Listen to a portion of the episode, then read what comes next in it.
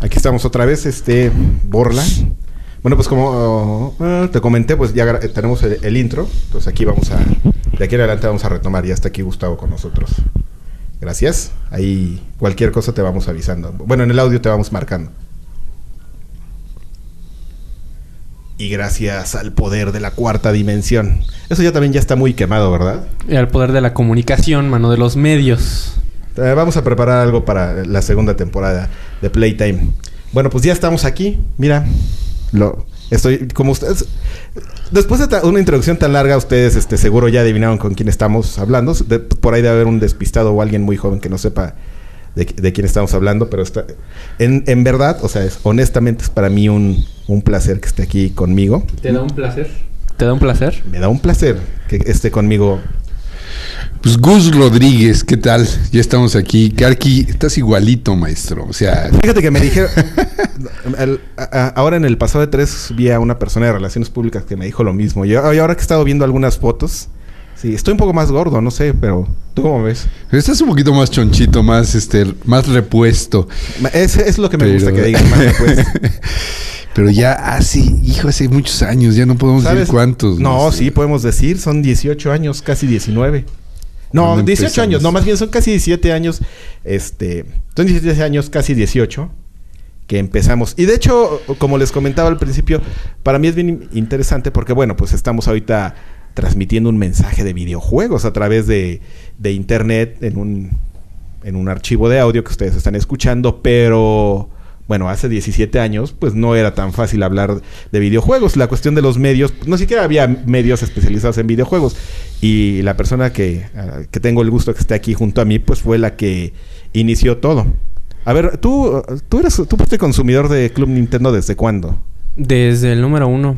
Sí, definitivamente fue algo que impactó mucho mi decisión de qué me iba yo a dedicar en el futuro y Ay, ay, no.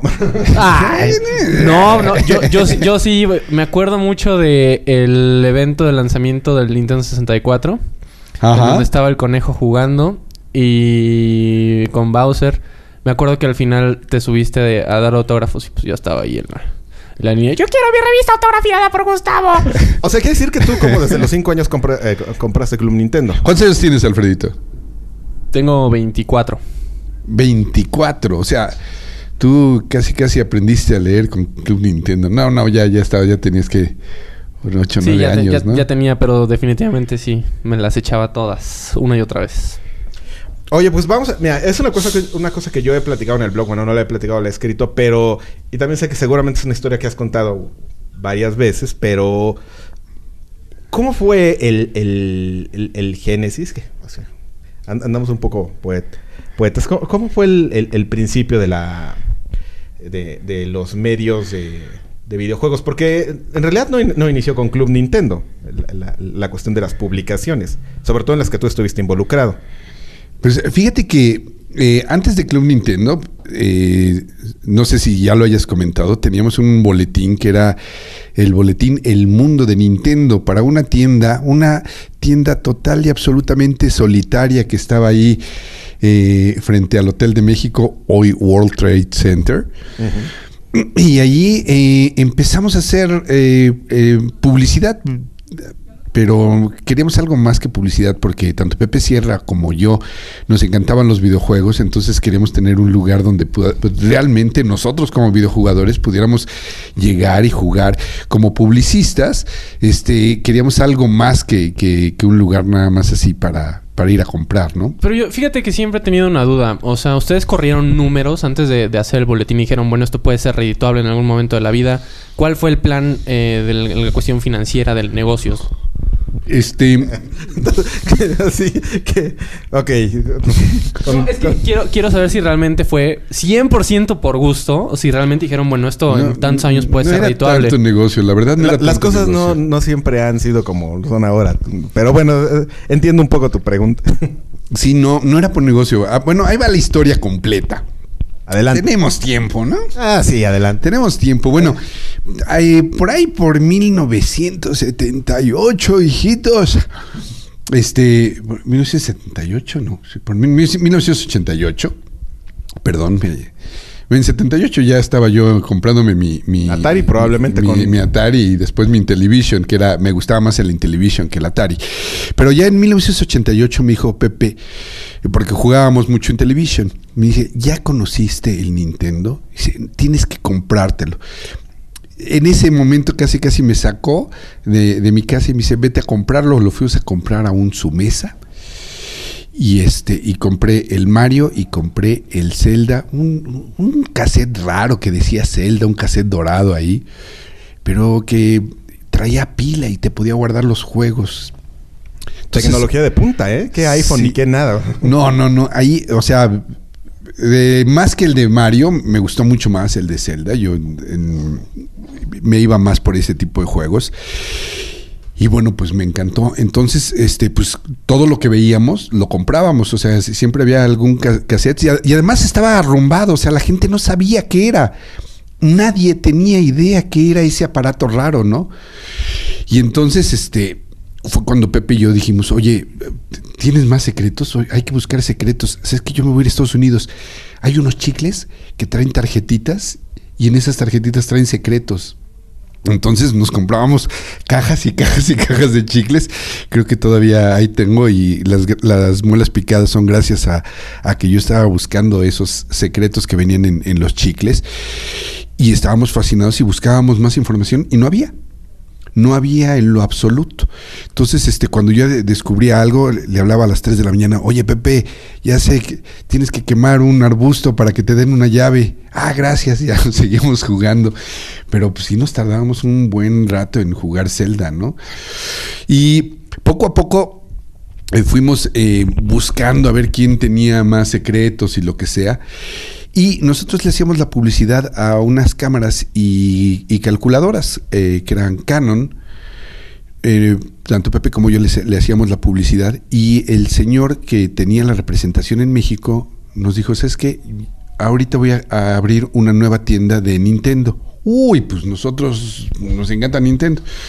¿Te acuerdas cómo se Se llamaba El Mundo de Nintendo. el señor era el, señor Jorge Nogami. Jorge Nogami como dato de referencia por si alguien alguna vez quiere documentar todo esto. y darle las gracias a Nogami que creyó en esto de, con nosotros. Hacer la entrada de Wikipedia. sí, sí, sí, a lo mejor sí es importante. Y entonces, eh, cuando eh, eh, nos dijo, a ver, háganme la publicidad, tenemos, si no me equivoco, 30 mil pesotes para hacer la campaña de lanzamiento de mi tienda de Nintendo. Entonces, bueno, para nosotros hubiera sido muy, muy, muy, muy fácil ganarnos como aproximadamente un 20% de esos 30 mil pesos, que era muy buena lana. Ganarnos el 20% eh, contratando radio, haciendo anuncios de radio y haciendo un anuncio de, de periódico y tan tan. Porque aparte, digo, eh, a lo mejor este dato no todos se lo saben. Este, tú eres publicista. Sí, sí, sí, yo... ¿Qué fue lo que, eh, lo que estudió Gustavo Rodríguez? Estudié eh, la licenciatura en publicidad. Yo hice la campaña, por ejemplo, bueno, la que ahorita todo el mundo todavía recuerda y conoce fue la de Melate. Todo el nombre y todo el desarrollo y todo el lanzamiento de Melate. Participé en el logotipo junto con este Rodríguez Tiscareño, este, ¿Y qué opinión te merecen los embajadores? Ah, no. ok. ya nos estamos saliendo. Saliéndose del tema. Y el caso, el caso es que, que este, nos dio 30 mil pesos y dijimos, ¿sabes qué? No nos vamos a gastar todo el dinero fácilmente. Queremos hacer algo diferente. Como nosotros sabemos lo que es eh, eh, los videojugadores, ¿por qué no los sábados y los domingos pones aquí a unos chavos que sepan jugar y que les den trucos a los otros chavos. Y, nosotros vamos a hacer un boletín donde vamos a poner nuestros descubrimientos, porque nosotros somos videojugadores y conocemos muy bien los videojuegos. Y entonces cada 15 días va a haber un boletín nuevo. Y entonces la gente va a venir cada 15 días a visitar tu tienda. O sea, no es de que ya, venga a la tienda de Nintendo. Aquí lo, lo, estamos esperando. Y la gente pues, puede ir o no puede ir. Pero si decimos, aquí están los trucos y cada 15 días va a haber trucos. Y además, si tú descubres uno, pásanoslo y nosotros lo publicamos en, en, en nuestro boletín. Bueno, pues en ese momento fue la locura. Entonces eh, nos empezó a ir muy, muy, muy bien. Pero, pero era, era, digo, apenitas. Nos costaba mucho más trabajo que haber hecho la publicidad de una forma sencilla, ¿no? Ah, y, también para esos datos de, de, entrada de Wikipedia. ¿Te acuerdas de lo, del nombre de las dos, de los dos primeros, este, videojugadores expertos que estuvieron... Sí, sí, sí, el rato voy a jugar dominó con uno de ellos. ¿Con, quién? ¿Con Enrique o con, Enrique Salmones. Enrique Salmones y el otro era Joaquín Toussaint. Toussaint. Por supuesto. Un Saludos a los dos. No creo, yo creo que como dices, uno juega dominó y el otro no se debe estar asaltando a alguien cerca de su casa. No, no, un saludo si nos llegan a escuchar o si alguien los conoce, no les vayan a decir que estamos hablando mal de ellos, por favor. y esos eran, pero eran unos chavitos ahí, este, y e, eran buenos jugadores, tenían, eran, eran hábiles en, muchos de esos juegos. Y pero había, hubo una vez un juego que no podía pasar, este, eh, era, si no me acuerdo, no me acuerdo si era Simpson no me acuerdo cuál, cuál juego era. No, no es cierto. No, no, no. Ay, era uno así como de combate que veías desde arriba. Ahorita me acuerdo, ahorita me acuerdo del nombre. Y este. Y le, dice, yo te lo paso, chavo. un, un, chavo un poco mayor, tenía como unos 17 años, yo creo. Yo te lo paso, chavo, yo te lo paso. Y no, no, ahorita, ahorita hasta que de repente le pasaron el, control a Enrique Salmones, que era el, chavito que estaba ahí como asesorando, y lo pasó a la primera, diciendo que era tratar y tratar y tratar. Entonces dije, ah, Chihuahua, este chavo sí le sabe un poquito más. Y ya cuando, o sea, yo iba todos los sábados y los domingos ahí a, a, las, a las tiendas a revisar, a ver qué es lo que pasaba, a checar, a ver cómo, cómo lo estaba aceptando la gente, el boletín y todo esto. Y una vez saliendo, me, agarran dos chavos. Me dicen, oye, este, ¿sabes qué? Lo que pasa es que a nosotros nos gusta mucho el Nintendo. Y entonces le digo, ah, sí, ya vi que estaban allí ahorita asesorándole. Oye, pues nos gustaría que si hay chance de trabajar contigo en el boletín. Entonces empecé a platicar con estos dos tipos y me di cuenta que, que sí le sabían y sí le roncaban. Y ya después le hicimos una, una, una pruebita y no, no, no, pues sí. Uno de ellos, de hecho, hasta llegó con su gorri, con un gorro ridículo de lado, como boina. Ese no era yo, por favor. Sí, era, era el Carqui y, y, Chucho Medina. Chucho Medina, que, que por cierto, también ha estado involucrado en, el, en este universo del que estamos hablando. Ya también, ustedes han visto algo de su trabajo. Él se encargó de los primeros, este videos, del, del Press Star Show. La producción de los primeros 4 o 5 la hizo Chucho Medina. Sí, está muy metido en la onda de televisión, ya dirige cámaras y este, es, es, muy bueno, es eh, como editor es eh, un gran, gran editor ahí en TV Azteca, ¿no? Y digo, lo, lo, lo, queremos mucho igual que aquí al Carqui. Yo no. ¿Tú no a mí o tú, no, a, Ah, ok. Pero sí quiero mucho a Alfredo, mira, le voy a dar un beso. Y este, y bueno, pues de ahí nos arrancamos con, con, el, con el boletín y, el boletín tomó otra dimensión, ya no tenía cuatro paginitas, sino creció a seis. Oye, déjame poner, hacer una pausa aquí. Yo en el Twitter, este, eh, puse una entrada sobre que les iba a platicar rápidamente de una, de una versión pirata que me contaron del inicio de Club Nintendo. Está muy divertida, ahí te va. En una fiesta, hace como dos semanas, este, me encontré, seguramente los ubicas, a los Bautista, Abraham y a Marco Polo. Entonces, este, nos pusimos a platicar igual, así como ahorita, ¿no? A recordar la historia del, videojuego. Y Marco Polo Bautista, les mandamos un saludo a los dos, me dice, no, no, pues sí, es que está bien padre. No, el Club Nintendo, claro, pues yo me acuerdo aquí, Chucho, Chucho, pues lo tuvimos trabajando aquí. Es más, me acuerdo cuando vino Gus y me dijo, oye, estoy buscando a unos videojugadores expertos. Entonces yo le dije, ahí está Chucho, llévatelo. Y pues ya, ya le cedimos a Chucho. Y yo así, yo así eh, enfrente con mi refresco y yo así como diciendo, no sabes a quién se lo estás contando, ¿verdad? Me dio mucha risa, es como la versión pirata que hay del, sí, inicio no, nosotros empezamos pero mucho, mucho, mucho antes que todos ellos, o sea, no, no había ninguna tienda de Nintendo más que esa.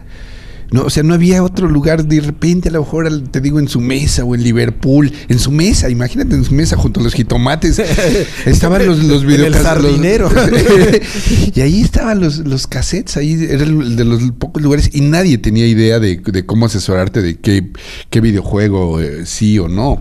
Entonces, eh, la gente empezó a ir mucho a esas tiendas porque se daba cuenta que ahí podía saber realmente cuál era un buen juego y cuál no era, ¿no? Entonces de repente eh, eh, la señora le iba y le compraba un cassette al niño porque, ay, este se ve bonito.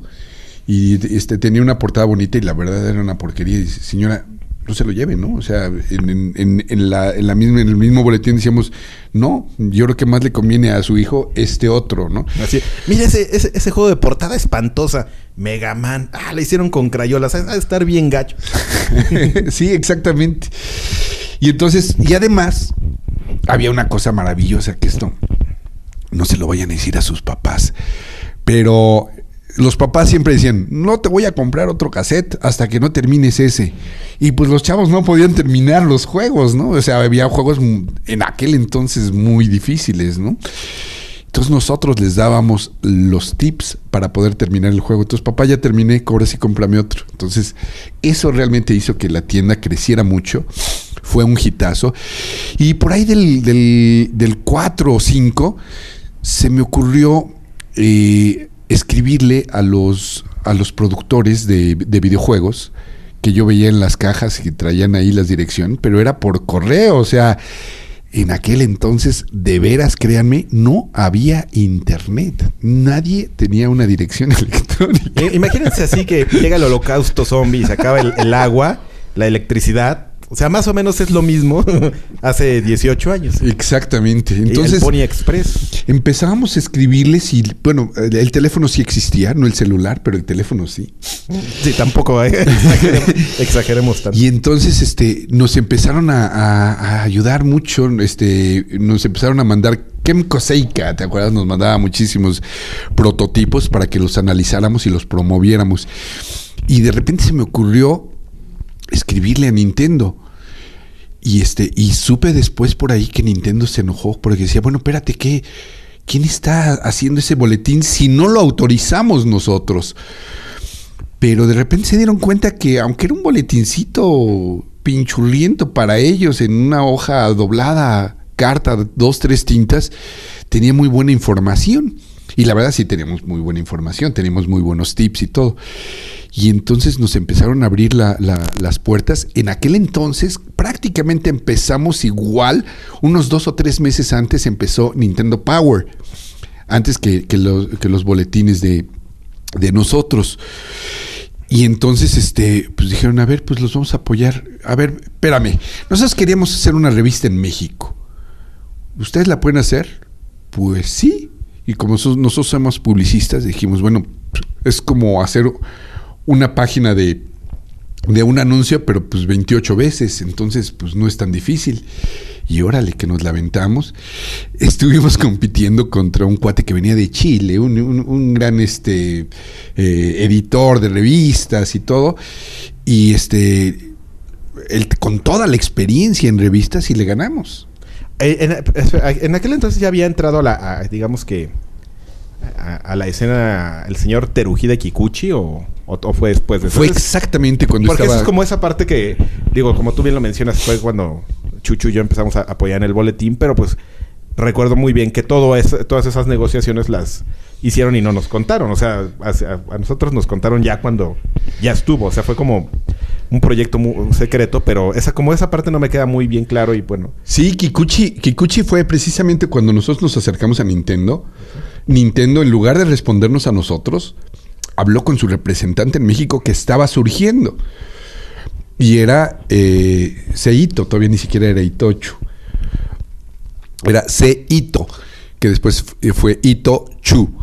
Y entonces ahí el, señor Terujide Kikuchi era el, director general y él fue el que se acercó a nosotros casi, casi como que por orden y por sugerencia de, de Nintendo Power.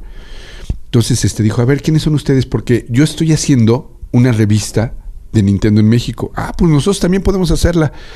A ver, pues preséntenme lo que llamamos un dummy, una prueba, un este una maqueta, que también se le llama, ¿no? Y entonces, pues hicimos, hicimos por ahí nuestra maqueta y después eh, compitiendo contra la de un gran, gran editor con muchísima experiencia en Chile. Oye, ¿quién hizo el diseño para esa maqueta? ¿Quién les apoyó? Este, en ese entonces estaba iniciando y era muy, muy, muy bueno el eh, Paco, eh, que todavía sigue trabajando con, con Sí, Francisco Cuevas. Eh, Paco Cuevas, sí, y él, sigue en, Club Nintendo. Así es. Y este, y estaba. Tres, kilos de cabello menos, pero ahí sí. estaba el señor Escutia, que lo, estábamos sacando del Kinder. Sí. A quien le mandamos saludos donde quiera que esté. A, donde quiera que esté allá arriba, ¿verdad? Sí, así es. Y este, pues básicamente él, era el que dirigía la, toda la revista, Francisco Cuevas, también un apasionado, eh, no tan jugador, pero sí con una con una cultura gráfica sobre el videojuego muy, muy gruesa, ¿no? Y entonces, este, te digo, le, ganamos al, al, al, editor chileno porque él y todo mundo pensaba que en aquel entonces decir Nintendo era, ay, es algo para niños. Entonces ellos le ponían, sigue la línea amarilla y, este, sigue los puntos eh, numerados y vas a descubrir la figura de Mario. Y ilumina por números y cosas así. Y, o sea, cuando la vieron los directivos de Nintendo dijeron, no, no es una revista de pasatiempos, es una revista de videojuegos, ¿no? Entonces nos dieron a nosotros la, la revista y de volada nos empezamos a, nos pusimos a trabajar, ¿no? Karki, y, empezó a hacer algo muy, muy interesante para nosotros. ¿Y que creen? De repente yo me di cuenta que además nos pagaban lana. Entonces dices, puta, qué fijo.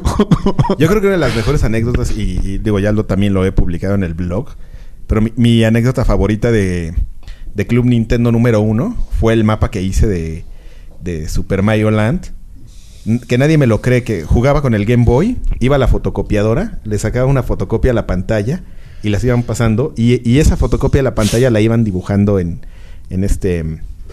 ¿Cómo se llama? Acetato, en este. Albanene. En Albanene. O sea, eso. Imagínense, hacer un mapa de eso fue estar así como un mes jugando, avanzando una pantalla, sacar una copia. Y así, porque en realidad el, el contenido así se generaba. Exactamente. Y entonces cuando lo veían allá en Nintendo Power decían, qué loco hizo esto. O sea, tiene que ser un apasionado para haber hecho esto. Ah, deberías aprender, mano. O sea, y tú que te quejas por, por una entrevista. Y estás sentado en tu casa encuerado mandando un mail y, te quejas. Pobre Alfredito. Yo me quejo de todo. Soy don quejumbroso. Pero nomás para que veas lo que es. Lo que era así. Trabajar en serio. Ahorita ya no lo hago, pero... sí, porque en, aquel entonces no había ninguna forma de fotografiar el Game Boy el Game Boy era imposible. El Game Boy, o sea. La, televisión era muy difícil y poder sacar una foto, tienes que sacar cinco fotos. ¿Te acuerdas? Empezamos con transparencias. Exactamente. Empezó haciendo eh, transparencias y después, ¿cómo se llamaba el aparato este que nos consiguieron para fotografiar el Game Boy? el White Boy. El White Boy. Que era, bueno, que era realmente un, un demo. Era para, un, para una estación de juego, para que la gente lo pudiera ver ahí, pero yo creo que esa no fue su función original, ¿no? fue una función de mercadotecnia, pero pues ahí le, se le dio otro uso. La, creatividad del mexicano, Milik, ¿cómo ve? no, fue muy bien. No, y estuvo, y, poco a poco empezamos a crecer y, nos ganamos el, respeto de Nintendo Power con, con, realmente yo diría que con trabajo realmente con trabajo, con ingenio, con pasión. Y este, yo siempre eso es algo que, de, lo que hablo y de lo que me da muchísimo orgullo, que los equipos con los que he estado, y, y, ahorita te lo, te, lo reitero como siempre lo he dicho por todos lados, muy, muy orgulloso del equipo que, que, hicimos aquí en aquel entonces, que ahorita sigue siendo tanto con EGM como con eh, Club Nintendo. Es gente apasionada, gente que le gusta su trabajo. Y que bueno, tiene la, suerte de trabajar donde, donde Es como una mezcla de todo eso. Yo lo puedo decir. Y diga, ese fue el, el génesis, ¿no? De ahí en adelante, pues la gente que compra la, la revista, pues lo sabrá, ¿no? Un número tras número, pues se iba, iba viendo cosas como que se iban mejorando, pequeños detalles, este, eh, pudimos hacernos de un equipo que en ese entonces, pues en realidad era sofisticado. O sea, en serio, no recuerdo la fecha, pero es que el Internet habrá llegado a nuestras vidas, que habrá sido por el 94, ¿no? O sea, antes de todo eso era pedir las fotos y que te las mandaran. O sea, les voy a poner un ejemplo. O sea, muchos de ustedes se van a reír. Seguramente Gustavo se, va a acordar. O sea, cuando tú hablabas por teléfono con un con un publirelacionista de una compañía y le decías, oye, ya me enteré de alguna forma que ustedes van a sacar tal juego, ¿no? ¿Qué onda? No, pues sabes qué, que sí. Sí, te voy a mandar unas fotos. Yo recuerdo perfectamente el primer, el, día en el que nos dijeron, nos van a, te voy a mandar unas fotos y nos mandaron un floppy. Sí, cierto. Y nosotros, así, eh, en el problema, ¿y qué hacemos con esto? ¿Qué es esto? ¿Dónde están las fotos? O sea, porque era, era, en la época de las transparencias. A nosotros nos mandaban las fotos en las transparencias. Y llegó el floppy, ¿qué es esto?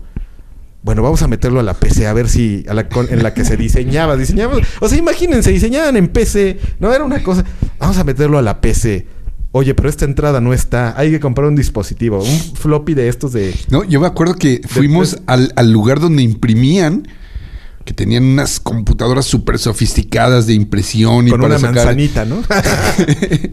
para sacar así ya todo Esto es un equipo muy sofisticado, ¿no? Y veías la manzana. Y sí, o sea, y cada vez teníamos que pedirles el favorzote allá y era era impresionante que nos pudieran bajar las fotos, ¿no? Sí, ¿no? y venían venían cinco fotos en un floppy y así, oh, no.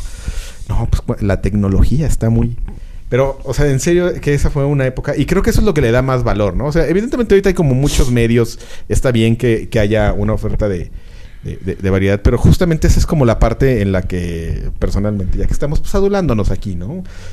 La, que, la que te reconozco mucho, porque al final de cuentas, pues Chucho y yo, pues poníamos eh, eh, el, el expertise, el, el know-how, el, la, el, conocimiento de los juegos, pero no era, no es suficiente. O sea, es un equilibrio de lo que tenías que hacer precisamente para llevar el mensaje, que no era nada fácil, pero nada. No, no, no, y además nos llegaban cartas cartas en papel. Correos de México se hizo millonario cuando estaba Club Nintendo porque nos llegaban ahí todas las cartas ahí y todas las leíamos. Sí, sí, sí. Todas, una por una y las teníamos ¿Te acuerdas ¿Te acuerdas del fin de semana que llegaron ciento veintitantas cartas? Así fue como el tope. Un día llegaron Sí, sí, sí, sí, sí. No, pues fuera. ¿Y llegó, llegó alguna tuya, Club Nintendo Alfredo? Sí, fue publicada y de hecho editada por Densho. Ah, es cierto, la de las pizzas, ya me acordé. Exactamente. Pero sí, no, y fue, ya fue por correo. Me acuerdo que me fui a la oficina de mi madre, porque pues obviamente yo no tenía computadora y desde ahí lo envié. No, de verdad es que... No, deja, déjame contar otra cosa, ¿no? Porque eh, se la pasaban todo el día. Tenían eh, ellos en, en, las oficinas que tenemos allá en, en, las calles de Sevilla, que fue donde empezamos tenían eh, Karki y, Chucho Medina su, su salita, un sillonzote ahí y su televisión y ellos mismos ahí poco a poco se fueron poniendo sus, ah, su segundo Nintendo y otro monitor y este y sus eh, carpetas donde tenían toda la información y era un lugar así como que muy rico para trabajar por supuesto. Y se la pasaban trabajando todo el día no pero cuando les tocaba la hora de la comida, se iban a las maquinitas a jugar. Llevas por las tortillas. En lugar de secundaria, mano, ¿de qué se trata? y no comían, preferían irse a, las maquinitas. ¿Sabes qué es lo peor? Que, no comíamos, pero ya en la noche nos íbamos a, cenar, a comprar esos tacos de...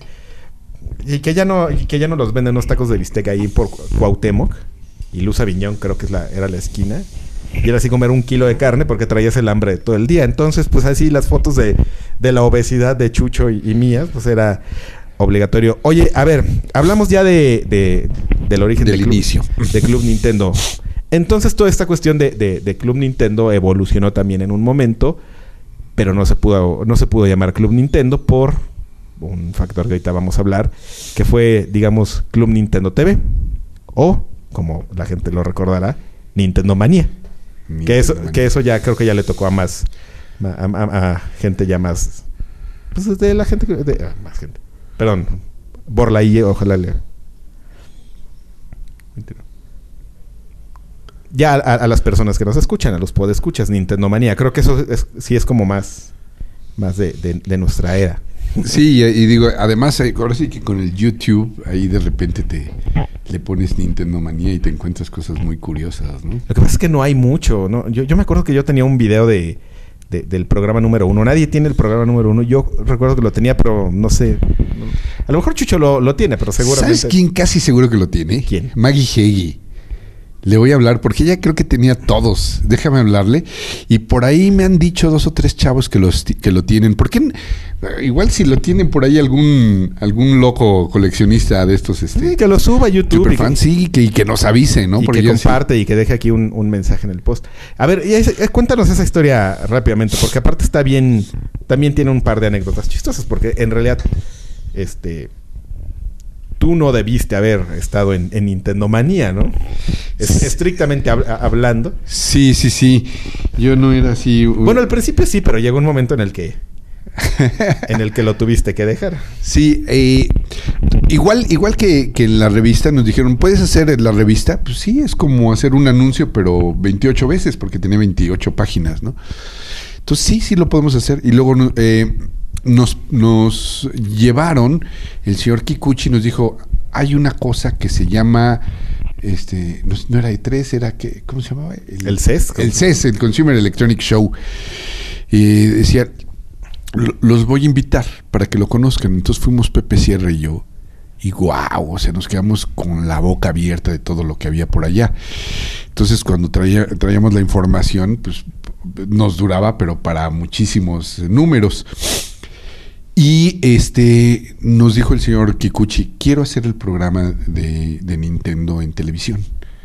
Entonces, este, ¿lo pueden hacer? Pues sí, es como un comercial de 30 segundos, pero poco más de veces. Eso es lo, creo que eso es lo mejor de, ti, que lo veías con filosofía y no te arrugabas, ¿no? Y dice, no, pues claro que sí podemos. Y este, y, eh, bueno, por ahí salió la idea de, bueno, ¿y quién lo iría a conducir? Y el señor Kikuchi dijo, por supuesto que ustedes. Por supuesto que ustedes, o sea, porque nosotros estábamos en todos los eventos, entonces el señor Kikuchi sabía que traíamos un arrastre con, con, con, los videojugadores y que hablábamos, lo más importante, que hablábamos el mismo, el mismo idioma. O sea, que sabíamos dirigirnos a ellos y que teníamos el conocimiento para hablar de, todo esto con todas las presentaciones que habíamos hecho eh, y que el señor Kikuchi disfrutaba enormemente. Entonces, cuando llegamos, tuvimos una junta con todos los altos, altos, altos ejecutivos de TV Azteca y dijeron, órale va. Y este, pues vamos a, buscar a ver quién puede hacerlo, quién, este, quién está bonito, un conductor que sea muy bonito, que sea joven. Y el Kikuchi dijo, ah, ah, ah, ah, antes que nada lo van a hacer estos muchachos, Pepe Sierra y Gus Rodríguez. Finalmente, este, no sé exactamente por qué, pero Pepe ya no lo hizo, este, y me quedé yo haciéndolo. Y lo eh, estábamos buscando por ahí algunos, este, este, eso, muchos lo saben, pero hay, hay bastantes que todavía me he dado cuenta que no lo saben. Estuvimos haciendo un casting con chavitos videojugadores para tener, digamos, la parte de experiencia que era yo. Y, la parte muy chavito que, era el que podía estar cuestionando, el que podría estar con la jiribilla de, del videojugador. Y entonces hicimos por ahí un casting y este y realmente sin mucha eh, predilección, sin, sin, mucha ventaja, eh, ¿cómo se dice? Nepotista, se quedó mi hijo, que fue con quien hice el, programa, que era, eh, le puse Javier porque, bueno, ese es su, su segundo nombre, pero pues ni modo de ser de Gustavo Rodríguez y Gustavo Rodríguez. Además, usted lo ha visto en cápsulas de Televisa Deportes ahí ocasionalmente, ¿no? Sí, sí, sí. Sí, él está ahí, este, estuvo, estuvo un buen rato en televisión. Oye, pero sí fue mano negra. Fíjate que no, o sea, puede parecer que sí, puede parecer que sí porque, bueno, pues obviamente lo, lo, lo, llamamos cuando se hizo el casting, pero cuando había que hablar de videojuegos, pues él, la verdad, los jugaba al mismo tiempo que Karki y que, y que Chucho. Y e, ellos tenían los videojuegos antes que cualquier otro, otro videojugador. A veces más porque se los llevaba el fin de semana. ellos iban y haciendo, Chucho y yo por acá jugando algo. ¿Y a qué están jugando tal cosa? Y ya de repente, de repente, oye, se fue sin decir nada, ¿verdad? No. Ah, ya se llevó un juego y así. Ibas a la librería, ya, no, ya se llevó el Star Fox. O sea, ¿cómo me acuerdo de eso?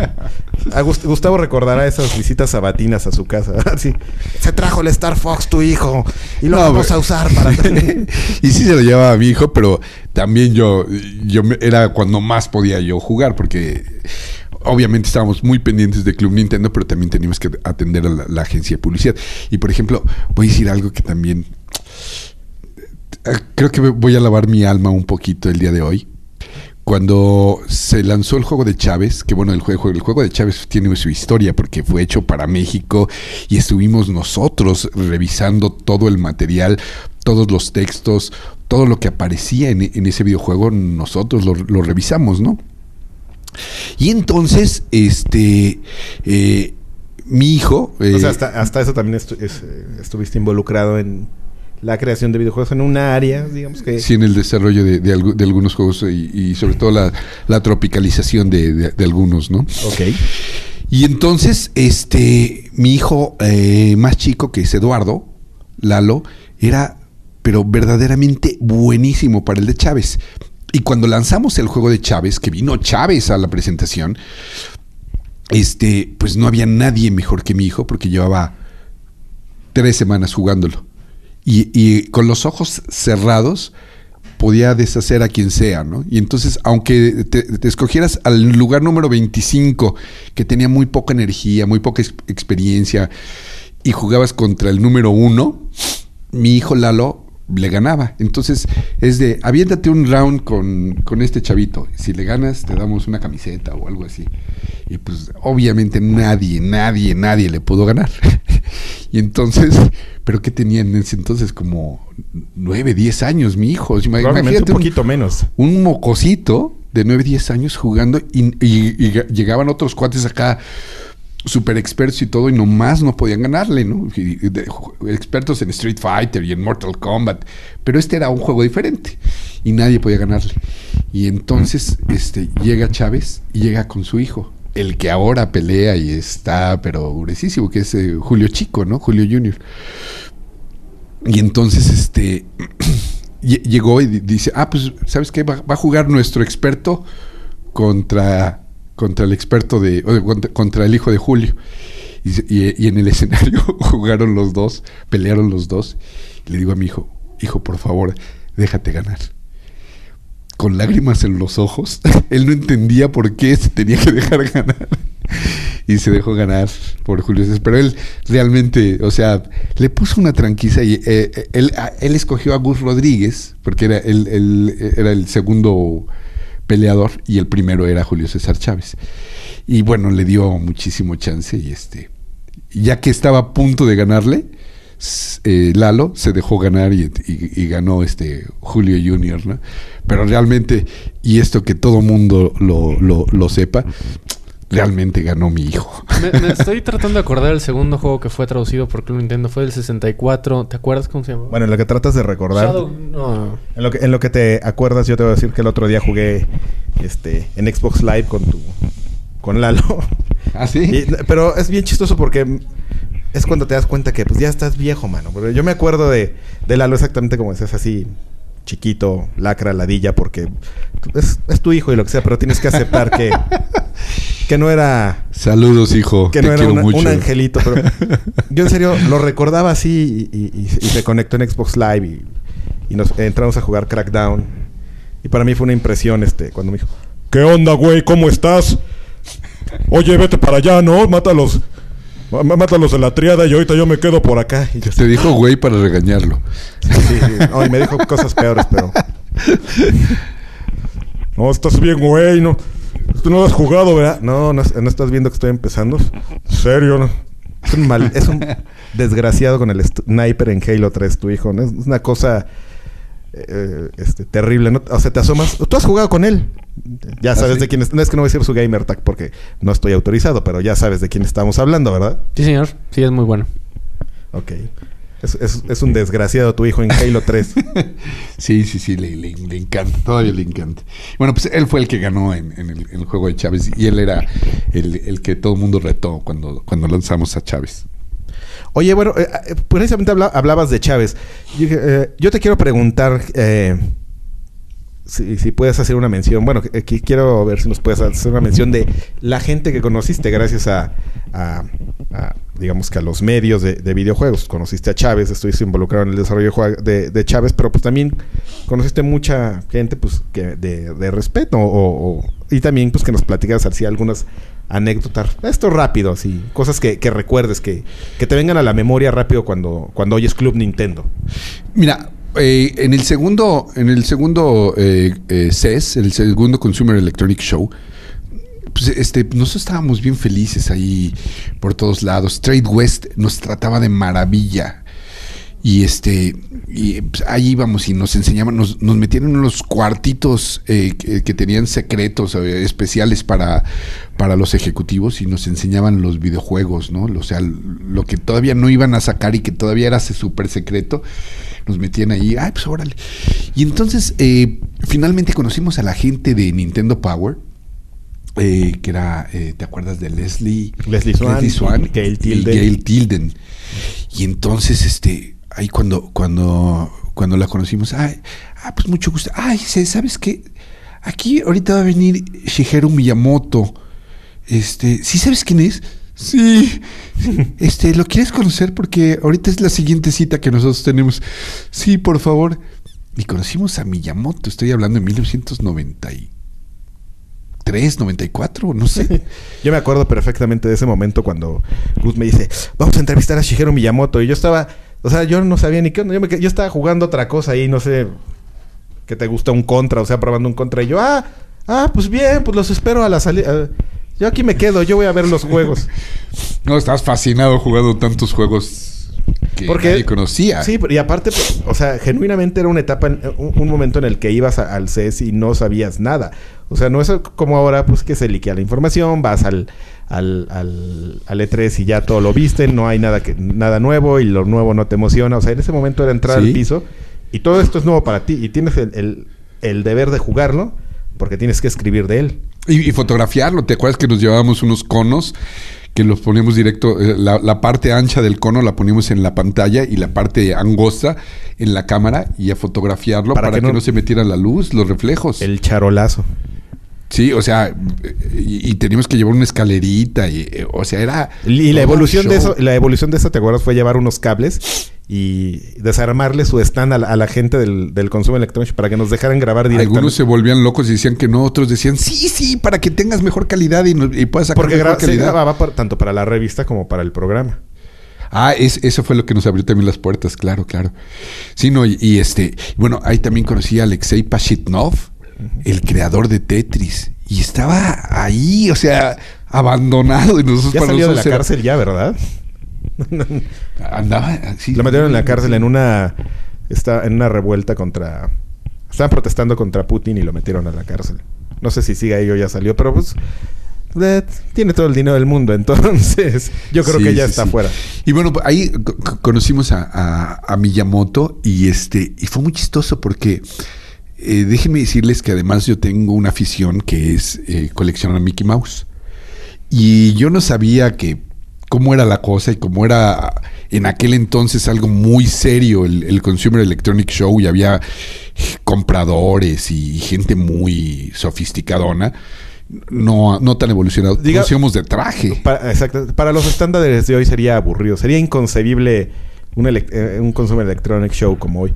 Bueno, no, sería inconcebible. inconcebible. Fue como el E3 pasado. Y al que, el que no le gustó a nadie. Sí, sí, sí. ¿Te acuerdas que te dije a ti que era... Que yo lo sentí... Que fue como un flashback para mí, o sea, el, el E3 pasado. Bueno, pues entonces... En ese entonces yo fui de... Iba de traje. Y cuando llegué... Traía una corbata de Mickey Mouse. Casi idéntica a la que traía Miyamoto. Entonces... Ahí hicimos clic. Los dos. Ah, ¿te gusta Mickey Mouse? Sí, a ti también sí. Y empezamos a cotorrear.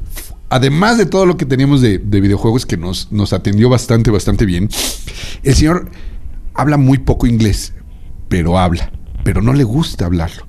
Y a ninguna, prácticamente ninguna revista se lo da tan fácil a una entrevista en inglés. Y en aquel entonces estuvo platicando con nosotros maravilloso.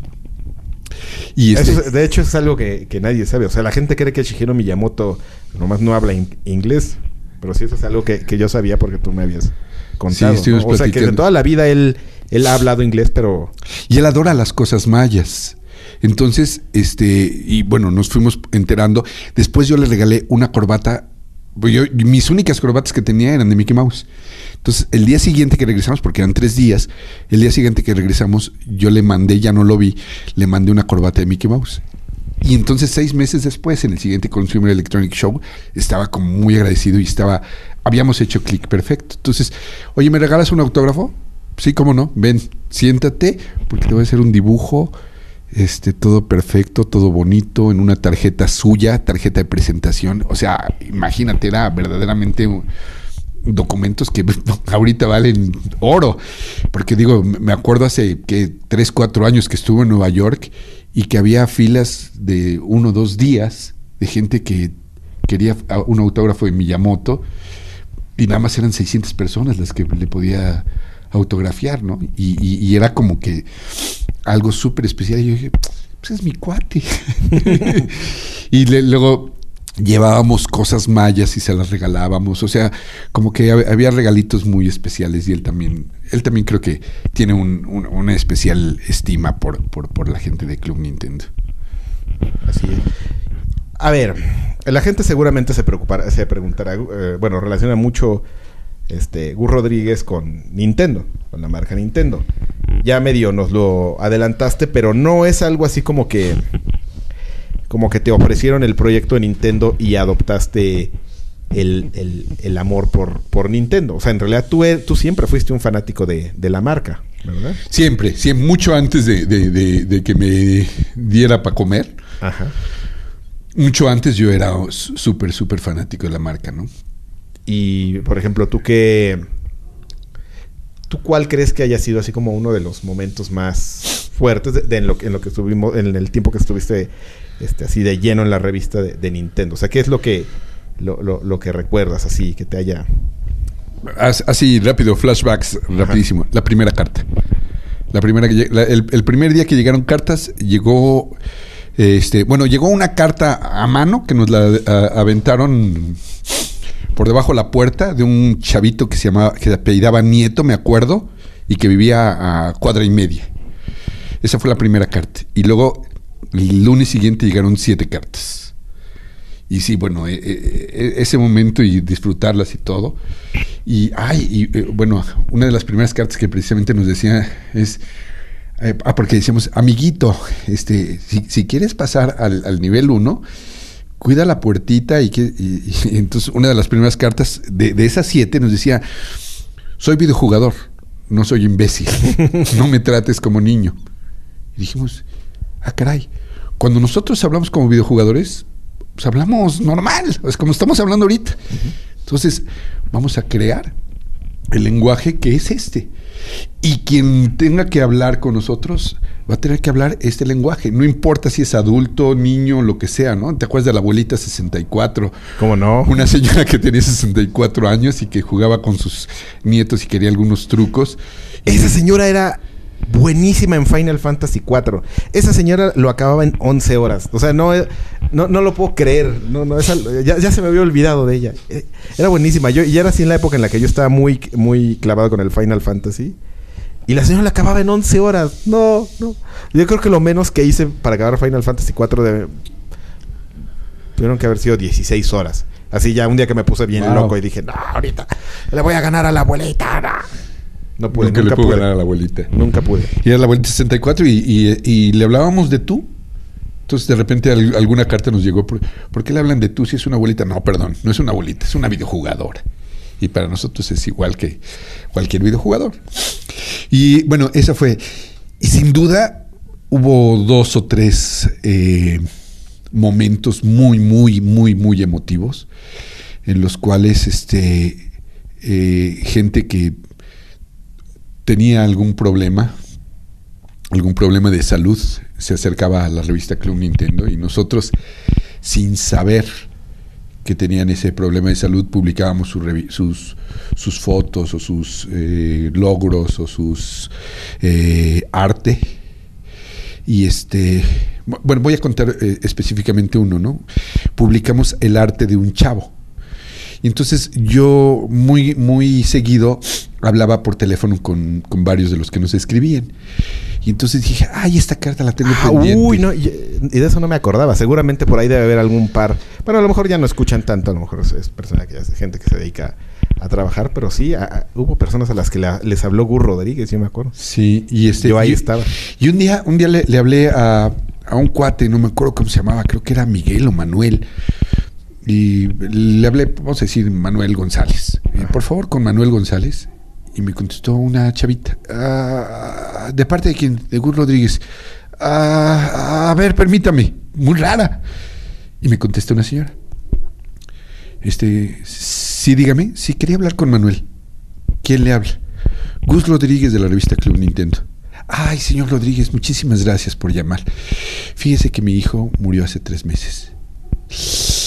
Ay, ay, ay, perdón señora, disculpe. Me dice, no, no, no, no, no, al contrario. De veras, muchísimas gracias por su llamada, porque yo la tenía pendiente. Tenía yo una llamada pendiente con usted y yo estaba buscando su teléfono. Antes no, no, tenemos el teléfono publicado en la, en la, revista para que no nos estuvieran llamando. Era imposible eh, hacer la revista con tantas llamadas telefónicas.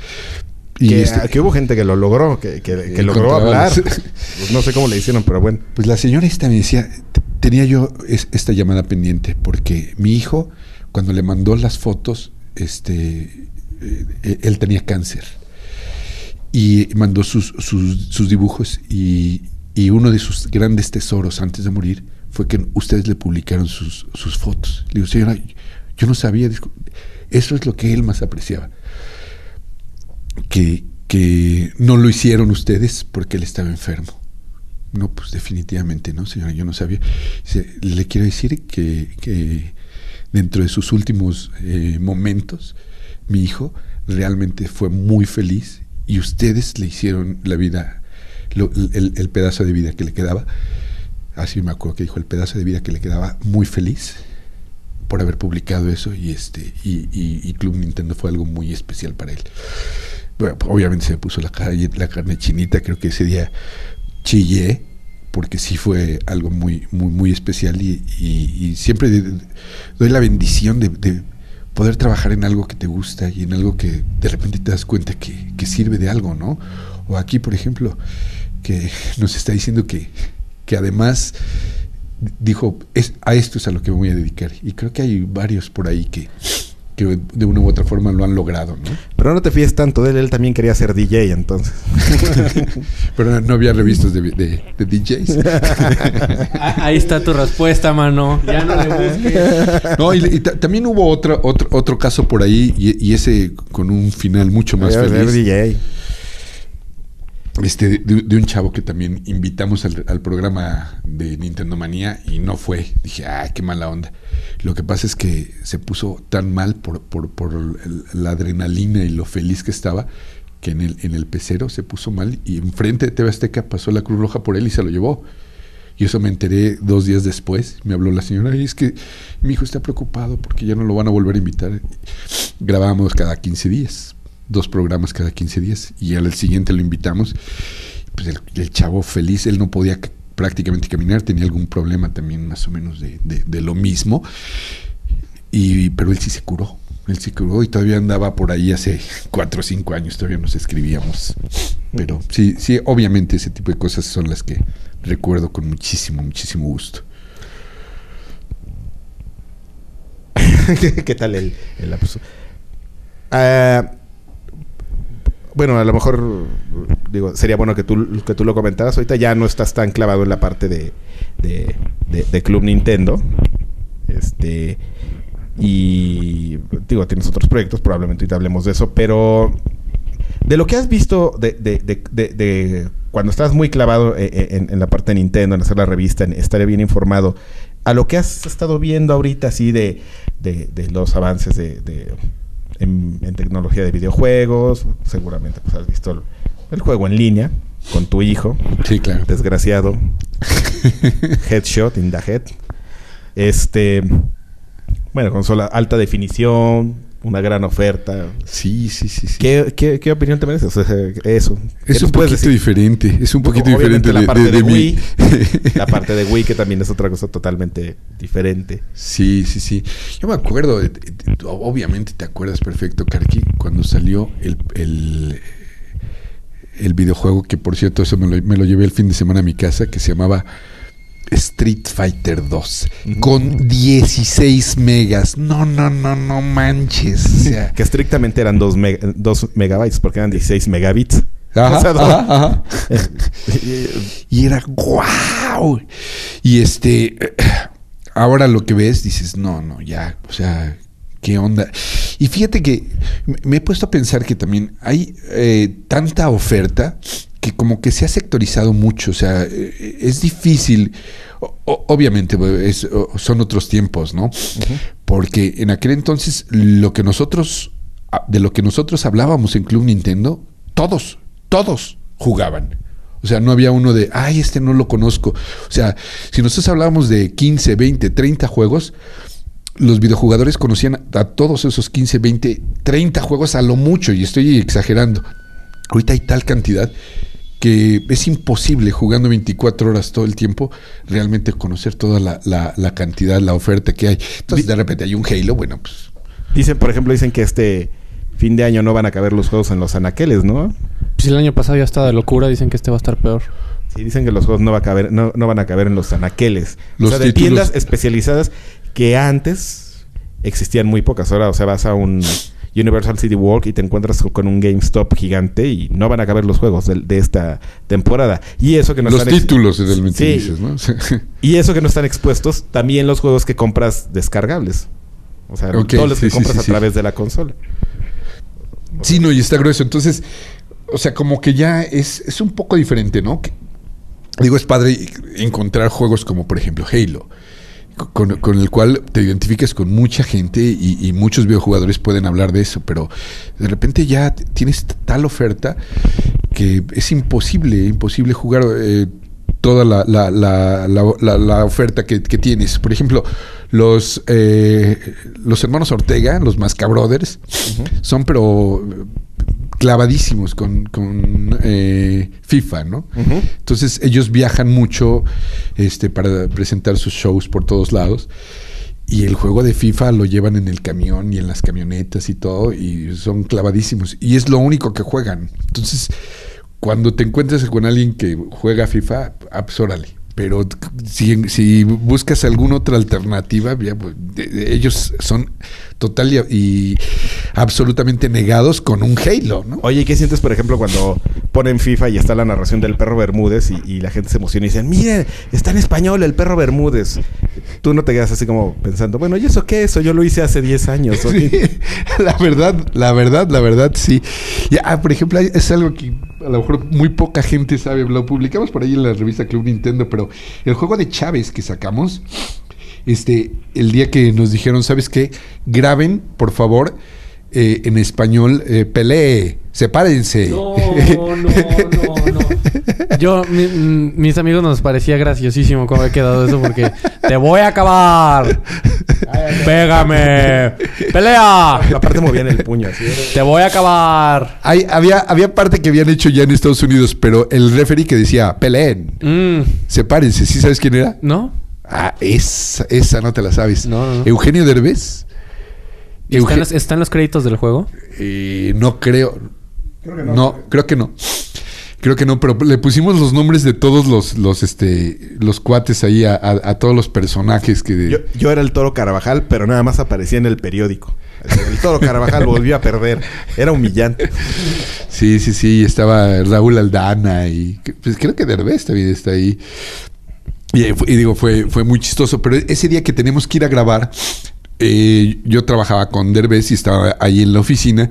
Entonces le digo, oye, tengo que ir a grabar unas cosas que me están pidiendo de un videojuego. ¿Me echas una mano? Pues órale, le digo, órale, grábatelo. Y él se, lo aventó, no cobró un solo centavo ni nada, era por cuates y porque estábamos ahí echando relajo. O sea, en realidad la primera celebridad que grabó voces en español para un videojuego fue... No fue el perro Bermúdez, fue Eugenio Derbez. Wikipedia, directito. Pues ya vas, mano, ya te voy a poner a hacer todo eso. Oye, en, serio que se me ha ido bien rápido. Este, ya, ya hemos platicado por un largo rato, pero platícanos entonces, ¿qué, esto ya como de salida, ¿qué está haciendo ahorita Gus Rodríguez? Que yo creo que estoy seguro que mucha gente se, se, lo pregunta a diario. Bueno, si no a diario, pues constantemente, ¿no? Ahí eventualmente. Este, pues eh, ahorita estoy con varios proyectos. Me, he dedicado mucho a, a, lo que es el, el humor en, en televisión. Es básicamente lo, a, lo que más me dedico. Bueno, no, no es reciente, ¿no? Siempre ha sido como algo que, que te ha gustado. El side project. Bueno, en realidad no sé si llamarlo side project. Yo creo que es algo que te apasiona. Sí, realmente nunca, nunca he sabido cuál ha sido mi trabajo y cuál ha sido mi, mi hobby, ¿no? Porque realmente he tenido la suerte que todo en lo que he estado trabajando me gusta. Entonces, este, tanto los videojuegos como, como ah, escribir humor y dirigir humor me ha gustado mucho.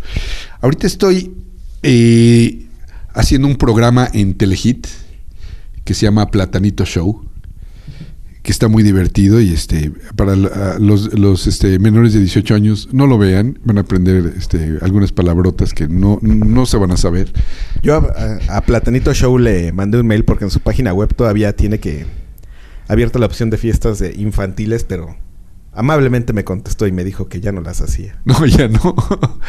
no, no, no, no. No, es, eh, es un payaso para adultos, es sin duda el mejor payaso para adultos y, su programa... Pero no siente, ¿no? O sea, porque te digo que todavía como que tiene la opción ahí, es como que se le ha olvidado quitarla o... Le voy a decir, le voy a decir que la quite. Ahí estamos haciendo ese, ese programa eh, en, en Telehit y sale los lunes a las 11 de la noche y los jueves a las 11 de la noche.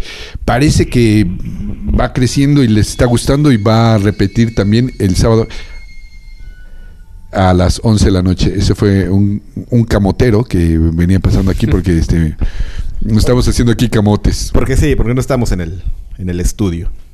No, no, no, me hicieron favor aquí de, la venir aquí a la visita a domicilio. Oye, Gustavo, ¿cuál es tu actual participación si es que todavía hay dentro de Club Nintendo? Este, estoy todavía ahí asesorando y algunas cosas creativas de repente. ¿Quién, va también es mucho Pepe, ¿verdad? Pepe está metidazo ahí todavía. Yo, eh, ya mi, mi, mi, participación es mucho más de, de, alguna asesoría creativa de repente que me meto ahí o que me invitan a tal cosa. A los eventos, pues, este... ¿Y por qué, me invitan y que ya no tengo tiempo. Ya no, tengo tiempo. Te estoy produciendo y dirigiendo este, este programa de Platanito Show en Telehit. Estoy también haciendo eh, una unas cápsulas de, de, humor dentro de Primero Noticias.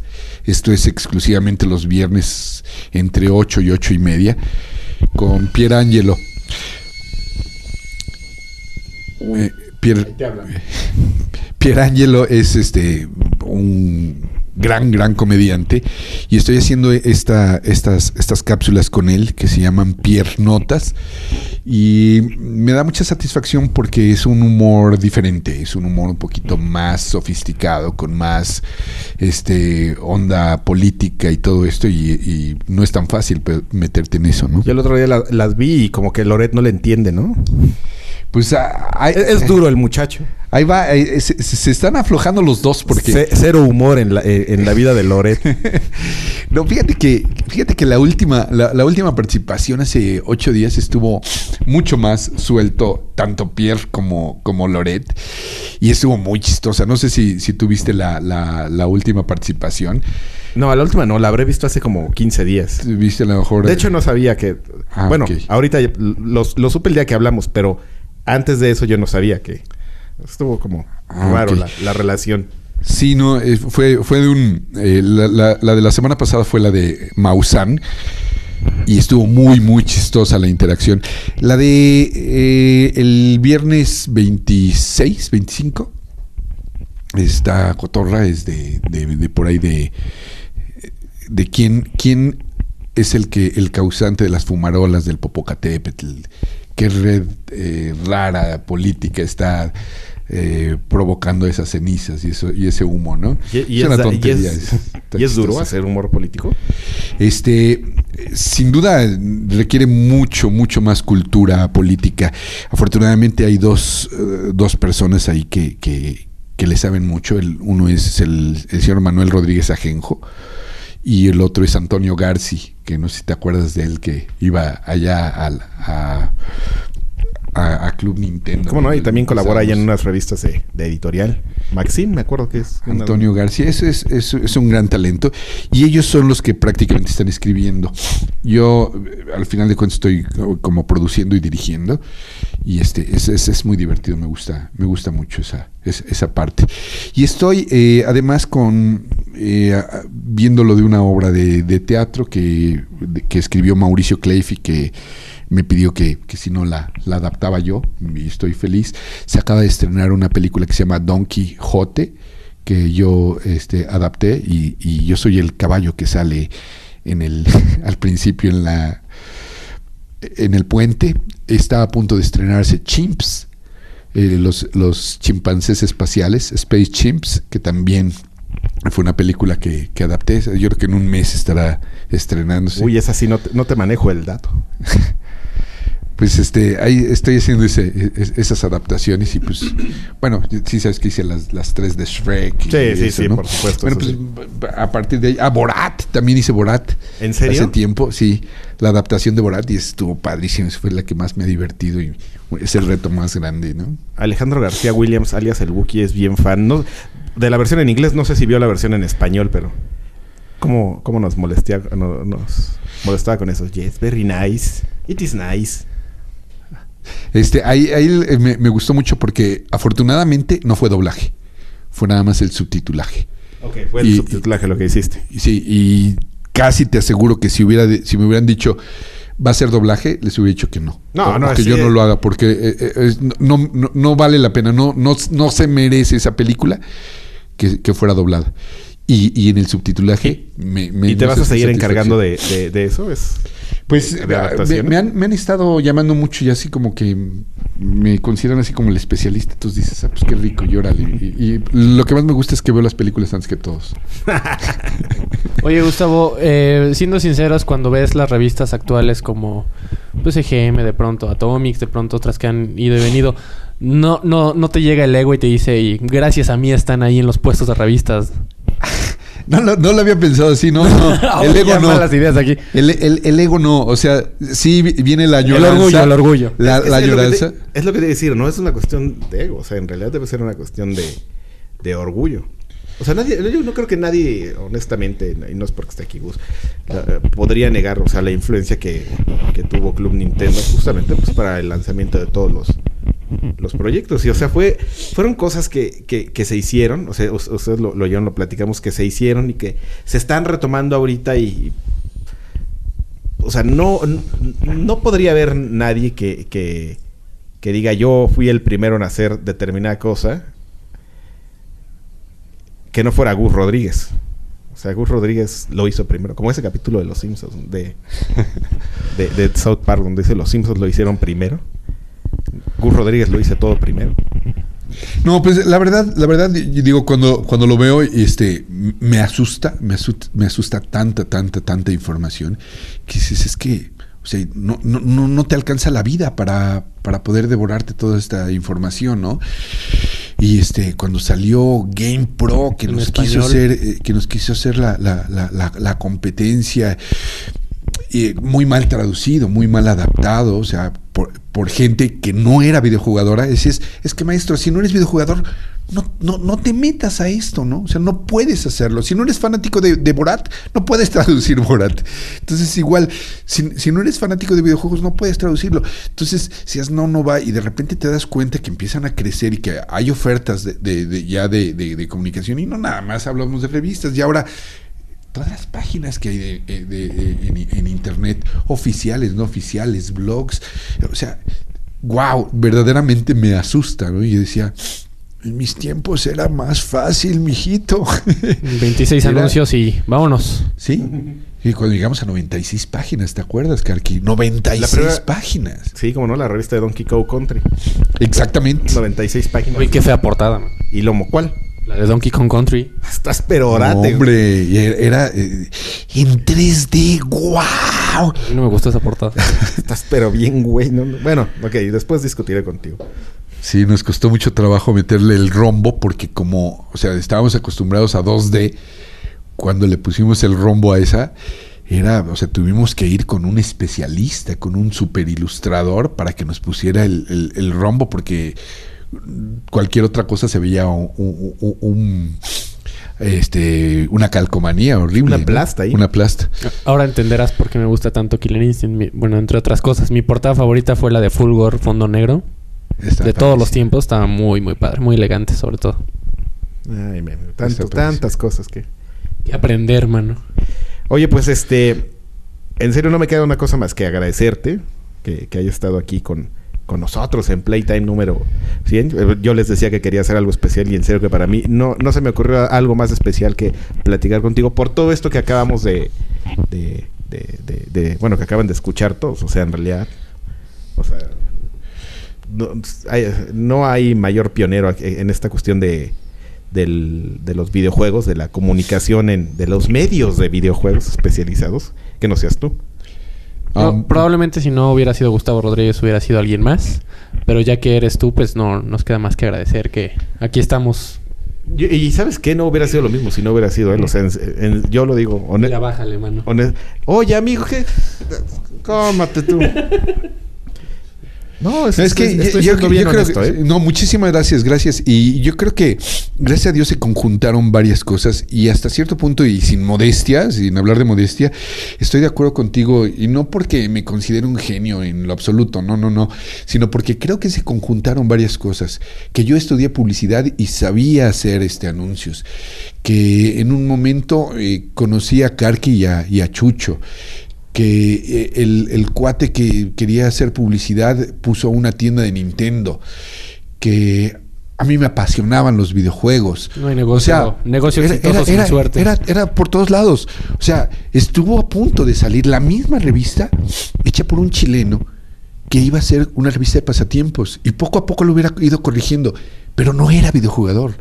A él le hubiera valido gorro entrevistar a Shigeru Miyamoto o quedarse en su, en su escritorio a, hacer otro crucigrama. ¿Me explico? Entonces, esa parte la siento muy afortunada, pero, o sea, me siento como un vehículo para poder, para haberlo logrado. No de que, claro, soy el genio. No. O sea, porque yo video, o sea, yo no soy un gran videojugador. O sea, hay, hay videojuegos donde sí era yo invencible y aquí el, el Karki sí sabe que había juegos yo invencibles, pero había otros que Street Fighter sí me ponían unas arrastradas, ¿no? Pero sí me gustaban mucho los videojuegos y sí me encantaba jugar y, estar con ellos y que me explicaran, a ver, espérate, espérate, en F0, ¿cómo lo hiciste? ¿Por qué lo hiciste? Y encontrábamos cosas maravillosas, ¿no? Grandes anécdotas, definitivamente. invítenme otra vez, ¿no?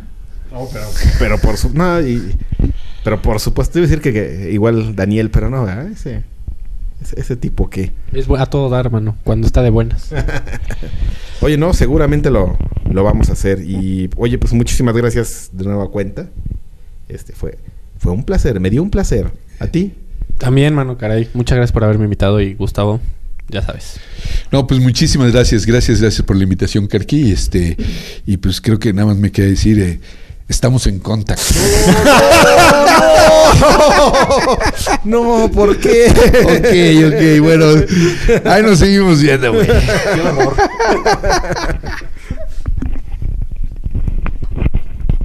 Pues ya está, Borla. Muchísimas gracias por todo.